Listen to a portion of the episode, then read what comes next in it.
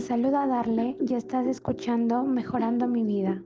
Actualmente vivimos en una situación de emergencia sanitaria en la cual tenemos que quedarnos en nuestro hogar y realizar las actividades de trabajo, estudio, entre otras, desde casa.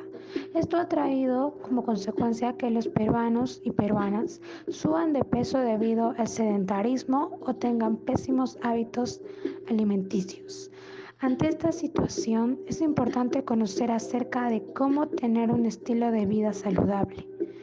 Este es el tema del capítulo de hoy. Y en esta oportunidad conocerás cómo se obtiene la energía, alimentos que contienen almidón, importancia de la biodiversidad de nuestra región y recomendaciones para la práctica de la actividad física saludable.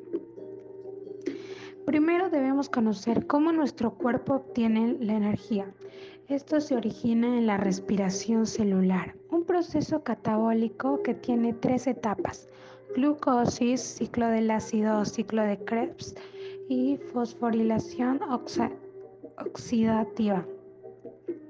El objetivo de la respiración celular es captar esta energía en forma de ATP, también conocido como metabolismo.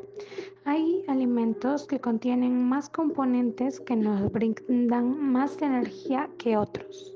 Uno de ellos es el almidón.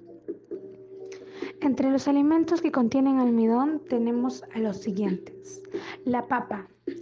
Además de tener almidón, tiene vitaminas B6, B3, B9, hierro, calcio, fósforo y potasio. El camote, además de tener almidón, tiene vitaminas A, C, B6 y potasio.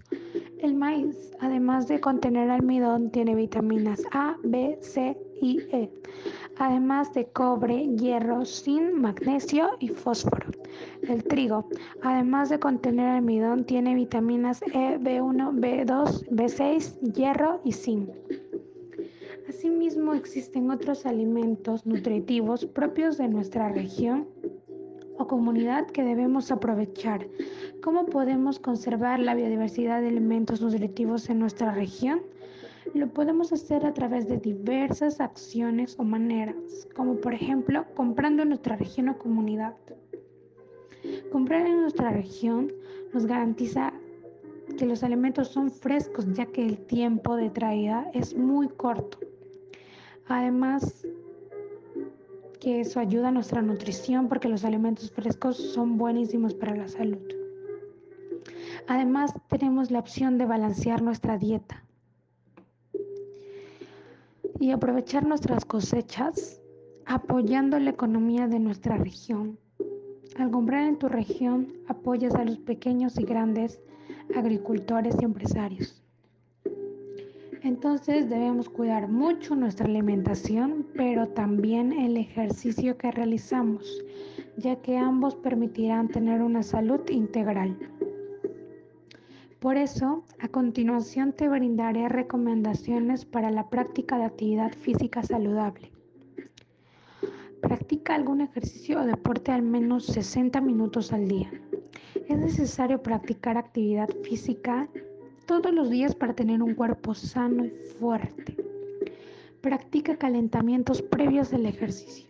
Es necesario calentar el cuerpo para no lastimarlo a la hora de practicar la actividad física.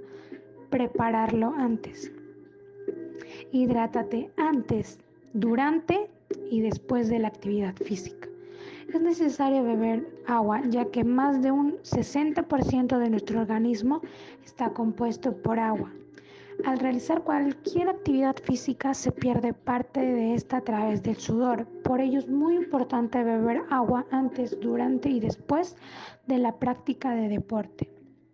Al término de la actividad, aséate. Es necesario bañarse luego de la actividad física para eliminar los olores y todo lo que ha expulsado del cuerpo.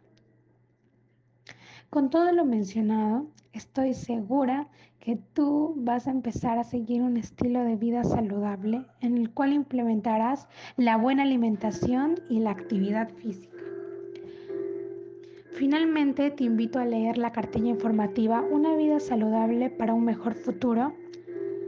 Gracias por permitirme llegar a ti y nos encontraremos en un próximo capítulo de Mejorando mi vida. Y recuerda, tu salud es primordial para disfrutar de una vida larga junto a los que más amas.